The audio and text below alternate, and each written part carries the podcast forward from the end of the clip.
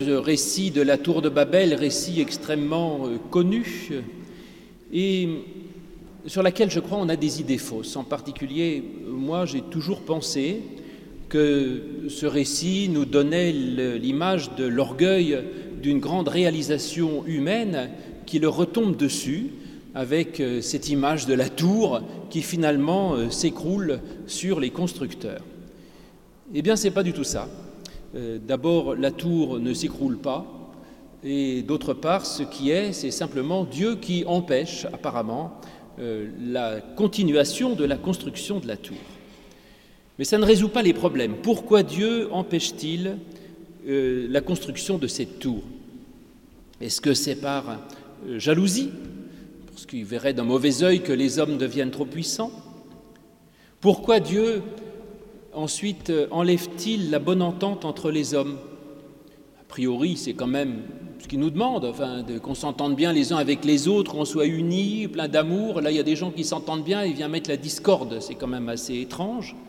Est-ce que Dieu verrait d'un mauvais œil cette espèce de puissance qui viendrait de l'union des hommes, comme on dirait qu'il faut diviser pour mieux régner, etc. Autant de questions qui sont là, comme le rapport qu'il peut y avoir bien sûr avec la Pentecôte, où il y a aussi des questions de langue. On nous dit parfois la Pentecôte c'est l'anti-Babel parce que les gens se, euh, se, réunissent, ou est-ce que c'est un nouveau Babel parce qu'à la Pentecôte ils parlent plein de langues différentes? Je ne sais pas. Alors restons d'abord un peu classiques si vous le voulez bien. La première interprétation, qui est la plus normale et que vous trouverez à peu près partout, c'est de dire que Dieu s'oppose au projet des hommes parce que ce projet était mauvais. Et il y a pas mal d'éléments dans le texte qui nous montrent que ce projet était mauvais.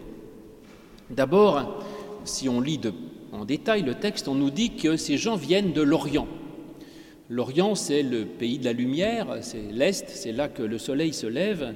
Et donc, ces gens s'éloignent de la lumière, ils s'éloignent de la liberté pour aller, nous dit-on, dans une vallée obscure, la vallée de Chinéar, c'est la vallée, le mot utilisé là, ça veut dire que c'est une faille, une cassure, et donc ils, vont, ils quittent la lumière pour aller s'enfermer dans une cassure, dans, un endroit sombre et obscur, et c'est d'autant plus grave qu'ils sont tous d'accord pour ce projet funeste.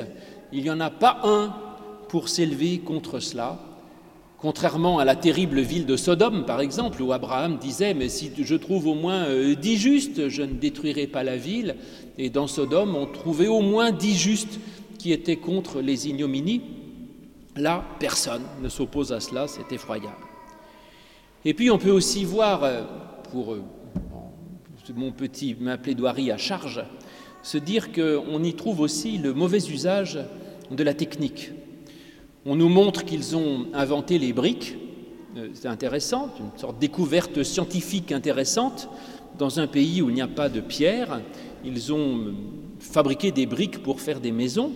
C'est une grande découverte technologique formidable. Et pour quel usage?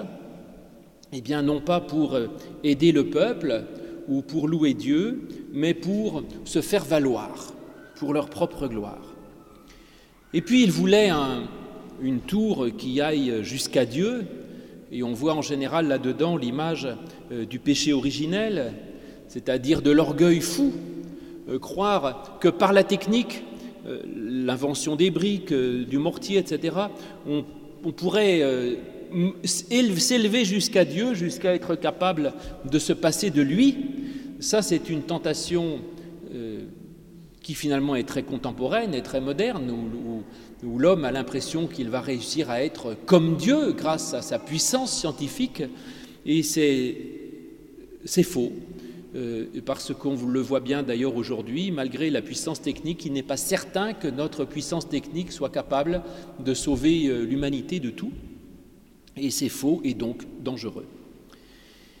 Et puis d'autre part, donc, ils construisent nous dit-on une tour et une ville. Alors, on parle toujours de la tour pour la critiquer, et on mentionne rarement la ville. Alors, puisque je suis à charge, quel est le problème de cette ville? D'autant que c'est peut-être ça le vrai problème, parce que après que Dieu vienne euh, s'opposer au projet, on nous dit que les hommes cessent de construire la ville. Et le texte ne parle plus de la tour. Vous voyez, faut regarder de près les choses, comme si la tour n'avait pas tant d'importance. Ce que Dieu arrive à faire cesser, c'est la construction, pas le cœur du problème. Eh bien, on peut le dire, oui, peut-être, parce que la ville risque d'être la perte de l'individualité lorsque on met toutes les forces au service de la collectivité et qu'on oublie euh, l'individu. Là aussi, je ne développe pas, mais si vous pensez un peu vite, vous voyez immédiatement quand même toutes les répercussions que ça peut avoir, même dans notre société d'aujourd'hui, et qu'il est toujours essentiel de, non seulement de construire certes une société qui a ses propres règles et qui défend euh, la cohésion de la société, mais que ces lois ne doivent jamais se faire euh, au détriment de l'attention à la personne, c'est-à-dire à l'individu. Et puis ce qui est peut-être aussi grave dans cette ville, c'est que ce que nous dit le texte, quand le texte dit que les gens avaient, je cite, tous le même langage et les mêmes mots.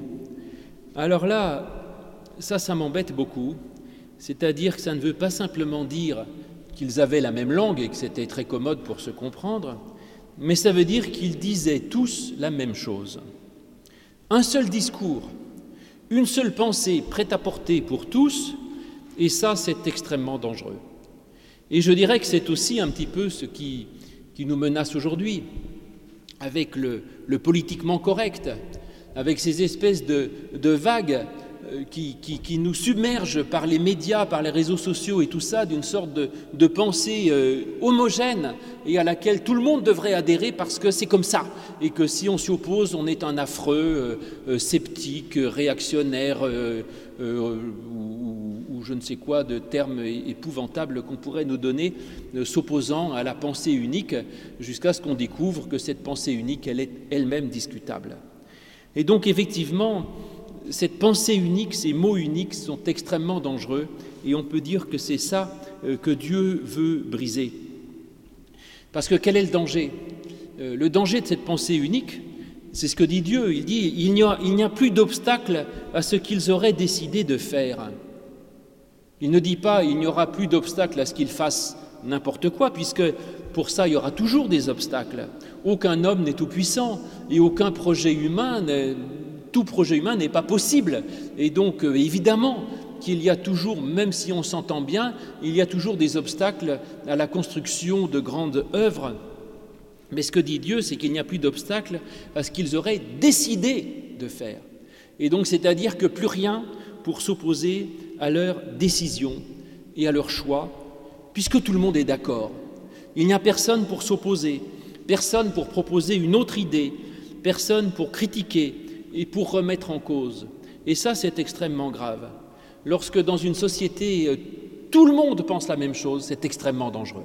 Donc il faut absolument qu'il y ait des, j'allais dire, des contre-pouvoirs, des contre-pouvoirs même idéologiques, qu'il y ait des gens capables de montrer un autre aspect des choses, parce que les choses ne sont jamais univoques ou simples. Et ça, c'est une grande idée du judaïsme que j'aime beaucoup.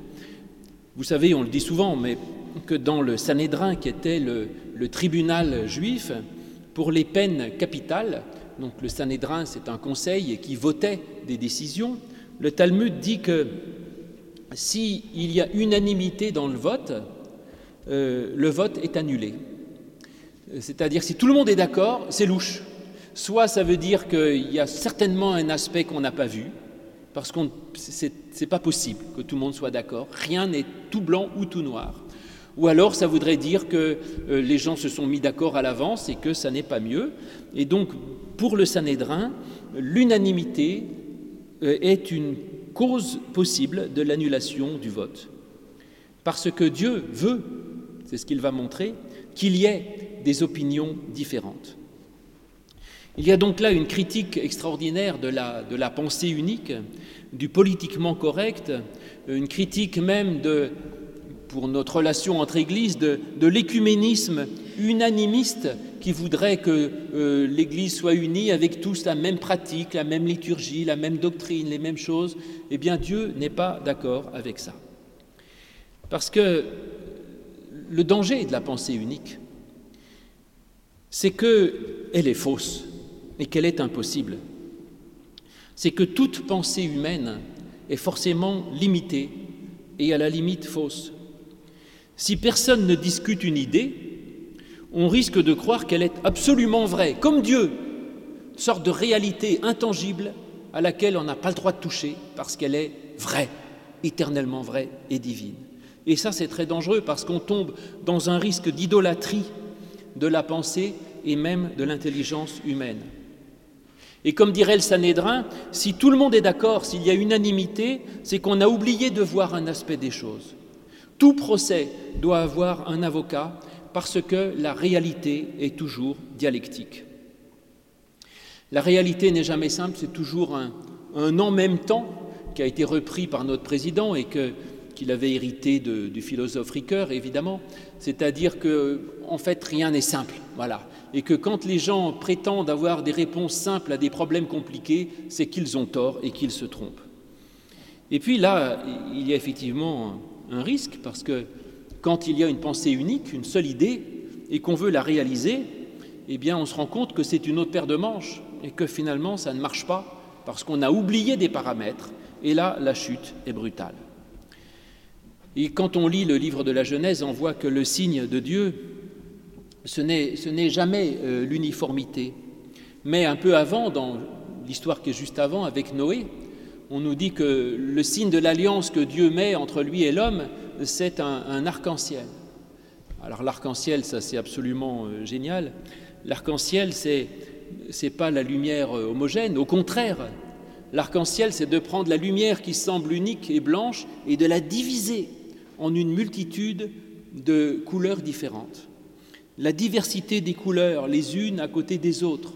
Et la vérité, elle n'est pas simple. Le blanc n'est pas une couleur pure. Le blanc, le blanc, le blanc la lumière n'existe pas. C'est simplement l'union du violet, du bleu, du vert, du jaune, de l'indigo, du rouge, du etc. Et toutes ces couleurs ensemble qui vont former quelque chose, mais en tout cas, on n'est pas dans l'unicité. Alors ceux qui disent tout est bleu ou tout est rouge, ils ont évidemment tort. Donc voyez-vous, ces gens de Babel étaient effectivement bien coupables de beaucoup de péchés euh, dont on pourrait nous s'accuser aujourd'hui. Je ne veux pas les développer parce que ça vous lasserait, mais néanmoins, ça, ça nous touche de très près, je crois, dans notre société même ou dans notre vie. Mais ce n'est pas la seule lecture. Ce que je vous ai fait, c'est ce que vous trouverez dans tous les commentaires. Donc, vous chercherez sur Internet, vous trouverez des tas d'explications plus, plus approfondies. Ce qui m'intéresse, c'est celle que vous ne trouverez à peu près nulle part. C'est de, justement, je vous ai dit, je, n'aime pas quand tout le monde pense la même chose, et j'ai décidé de penser le contraire de tout le monde, et de me dire que, en fait, euh, si ça se trouve, Babel n'est pas un contre-exemple, mais au contraire un bon exemple. Et que Babel est justement l'exemple même du projet humain euh, voulu par Dieu.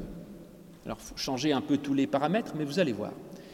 D'abord, si on lit le texte, jamais le texte ne nous dit que Dieu ne serait pas content du projet des humains. Jamais il n'est dit que les humains soient mauvais, Jamais il n'est dit que Dieu les punisse, et donc on peut très bien faire une lecture positive de l'histoire.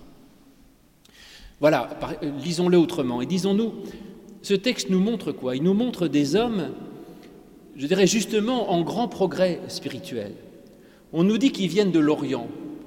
je vous ai dit, c'est qu'ils s'en éloignent. S'ils en viennent, c'est qu'ils s'en éloignent. Mais en même temps, ça veut dire que c'est des gens qui, on pourrait dire, qui viennent de la lumière et qu'ils ils viennent, et leur projet, c'est donc de vivre en paix et de s'élever à Dieu. Écoutez, euh, vous êtes quand même bien difficile de trouver ça un mauvais projet. Euh, moi, quelqu'un me dirait, euh, on propose faire une ville où tout le monde s'entende, et en plus de faire une tour qui monte au ciel, je dirais, mais c'est génial cette idée. Vous faites une ville qui a les pieds sur terre et la tête dans le ciel. Jamais il n'est dit qu'ils veulent rivaliser avec Dieu, mais ils veulent simplement s'élever jusqu'à Dieu. Bah, écoutez, S'élever jusqu'à Dieu, bah, c'est ce qu'on essaye de faire dans la prière tout le temps. C'est ce que tout croyant essaye de faire en disant je suis au milieu des hommes dans la ville et j'essaye moi de, m'élever jusqu'à Dieu pour le rencontrer. Et une ville où tout le monde est uni avec les pieds dans la ville et la tête dans le ciel, c'est-à-dire près de Dieu, bah, écoutez, c'est objectivement le plus beau projet qu'il puisse avoir. Et ça répond même dirais-je, au double commandement de Dieu, qui est d'aimer Dieu et d'aimer son prochain. J'aime Dieu, la tour, et j'aime mon prochain, la ville. Les deux choses essentielles. Et avec une merveilleuse entente, ils veulent réaliser des œuvres qui les rassemblent comme des frères. Très bonne idée. Et qui ont la tête dans le ciel, qui sont dirigés et dominés par la présence de Dieu. Donc moi, je trouve que ce projet est merveilleux, c'est tout. Et pour ça, ils mettent toute leur intelligence, leur technique, leur, leur invention, leur inventivité, ils font une œuvre commune extraordinaire. Donc je pourrais, a priori, je dirais que Dieu ne peut que se réjouir de ce projet. Et je vous l'ai dit, le texte ne dit pas que Dieu s'y oppose. Ce qui est juste écrit, c'est que Dieu dit, voilà ce qu'ils ont entrepris de faire. Dans mon école biblique en tant qu'enfant, on me l'a présenté comme une sorte de condamnation. Voilà ce qu'ils ont entrepris de faire, quel scandale. Mais moi, je dirais, on peut le prendre comme une sorte de, cri d'admiration. Voilà ce qu'ils ont entrepris de faire. Quelle merveille. Rien ne l'empêche, je peux le dire comme ça. Merveilleux. Et désormais, rien ne peut s'opposer à ce qu'ils auraient décidé de faire, parce que vraiment, tout est au, tout est au, top. Ah, mais regrette une chose peut-être, Dieu. Il se dit, mais ce qui est dommage, c'est qu'ils restent tous ensemble. Et finalement, ils devraient mieux euh, aller essaimer dans toute la terre pour témoigner, euh, faire des émules, au lieu de rester tous ensemble au même endroit. Parce que là, le seul, seul problème de leur affaire, c'est qu'ils restent ensemble. Et ça, c'est contraire au commandement qui avait été donné à Noé, juste avant, qui était de dire pulluler sur la terre, c'est-à-dire essaimer sur l'ensemble de la terre et propagez-vous sur l'ensemble de la terre. Là, ils restent ensemble un peu comme, une secte de gens extraordinaires. Alors Dieu descend. Alors ah, ça j'aime, ce Dieu qui descend. Alors là, c'est merveilleux, il ne descend pas pour punir. Pourquoi Vous avez toujours l'idée que dès que, Dieu, descend, c'est forcément pour nous taper sur les doigts? Pour moi, quand Dieu descend, c'est une bonne nouvelle. Si Dieu vient me voir, Amen, Seigneur. C'est toute l'histoire, même dirais-je, de l'incarnation. Dieu descend en Jésus-Christ et vous vous dites c'est affreux, il va nous condamner? Non, il nous annonce la grâce.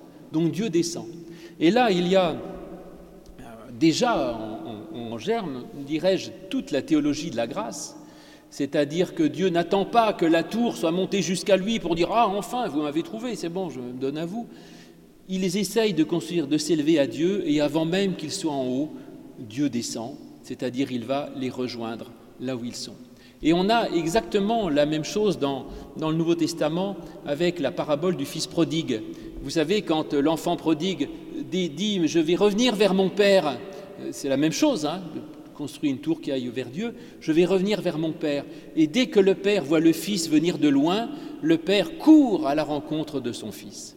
Là, ces gens veulent s'élever à Dieu et il n'attend pas qu'ils aient réussi à s'élever à Dieu. Dieu descend à leur rencontre, c'est-à-dire que c'est une théologie du salut euh, par la foi et qui, va leur donner un don absolument formidable, c'est celui de parler toutes les langues de la terre et donc de parler toutes les langues de la terre.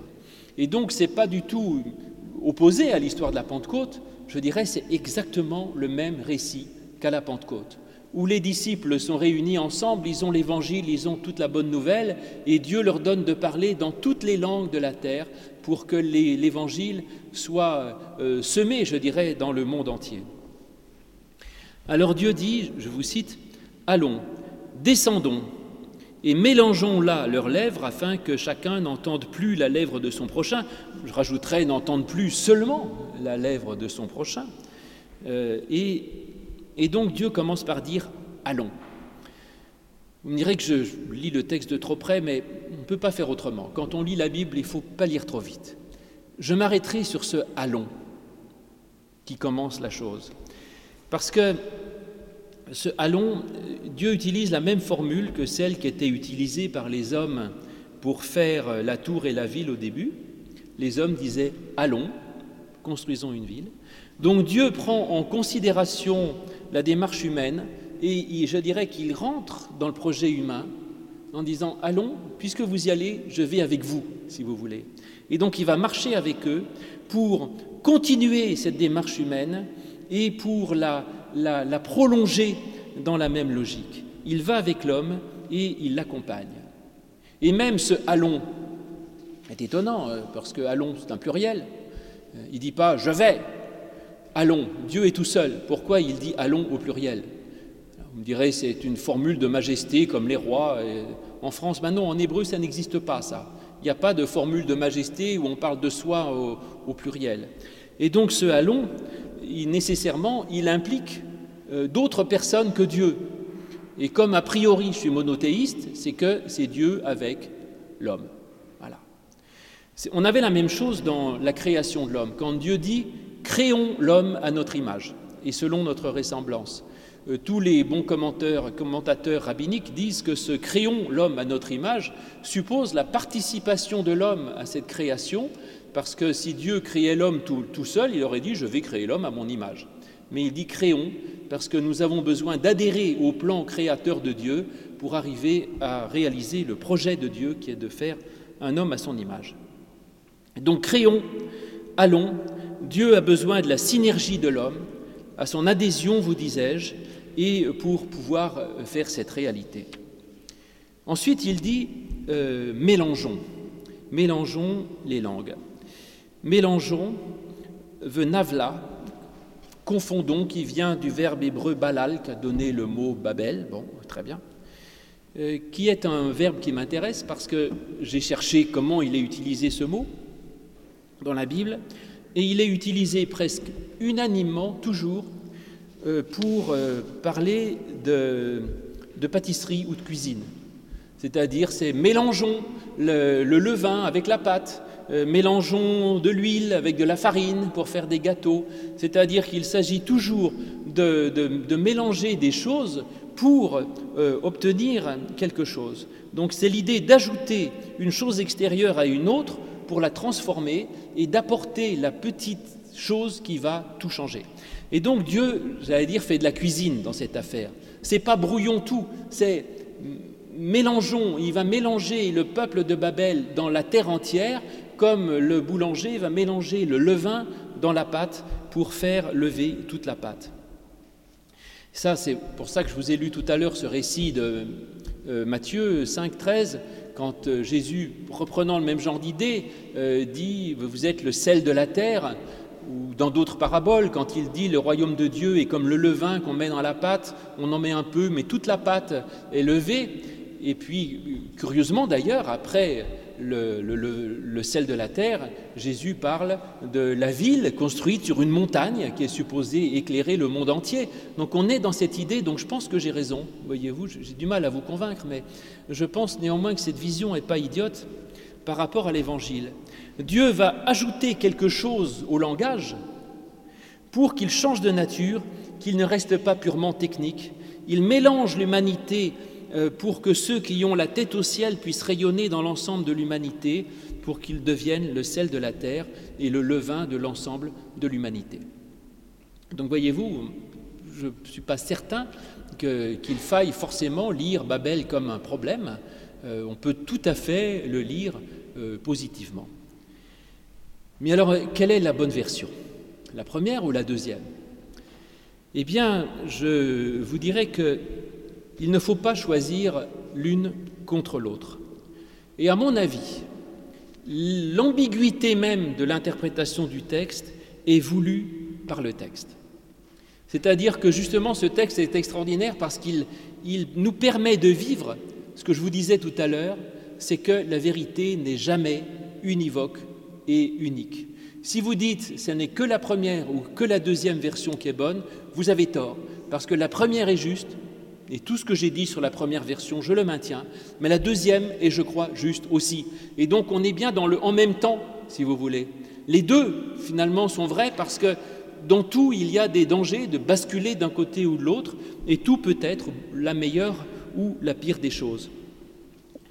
Tout, euh, je pense que ce texte est voulu comme ça, parce que dans les autres textes, que ce soit le péché originel ou pour Caïn et Abel, là, il y a dans le texte une condamnation claire.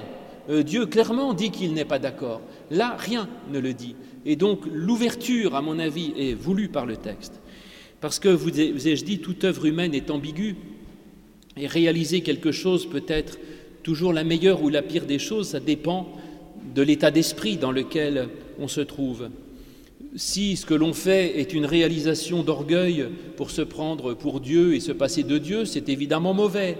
Mais si c'est le désir que cette œuvre soit liée à Dieu pour servir l'amour fraternel, bah alors c'est bien, si vous voulez.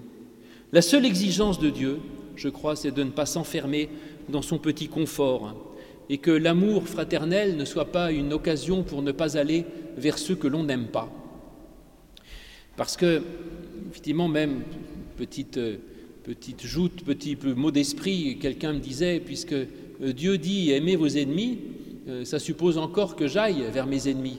Si je ne m'entoure que d'amis, je ne peux même pas aimer mes ennemis. Et donc, vous disais-je, quelqu'un un jour m'a dit, ce qui est intéressant, c'est que quand l'Évangile dit aimez vos ennemis, ça veut dire qu'il faut déjà, au départ, avoir des ennemis pour les aimer. Et donc, ça, c'est pas évident, mais ça suppose effectivement qu'on ne s'enferme pas dans, son confort, mais qu'on aille à l'extérieur et qu'on essaime sur l'ensemble de la terre, qu'on aille vers les autres. La seule exigence de Dieu, c'est de ne pas s'enfermer dans son petit confort d'amour fraternel et de présence de Dieu, mais d'aller témoigner, se mélanger aux autres pour ne pas rester entre soi et pour porter dans le monde entier ce projet extraordinaire de Babel, de construire une ville où tous ensemble soient unis et qui n'oublie jamais de garder la tête dans le ciel, parce que sinon, là, la ville serait effectivement en grand danger. Et pour notre vie, c'est la même chose. Nous construisons des tas de choses humaines en faisant des études, des métiers, construisant des familles, des enfants, etc. Tout cela, c'est très bien, tant que nous gardons toujours ce projet d'avoir la tête au ciel et que cette ville et cette tour ne soient pas renfermées sur elles-mêmes, mais s'ouvrent sur le monde entier et sur la, diversité extraordinaire de toutes les langues, de tous les pays, de tous les gens, de toutes les races et de tous les peuples. Amen.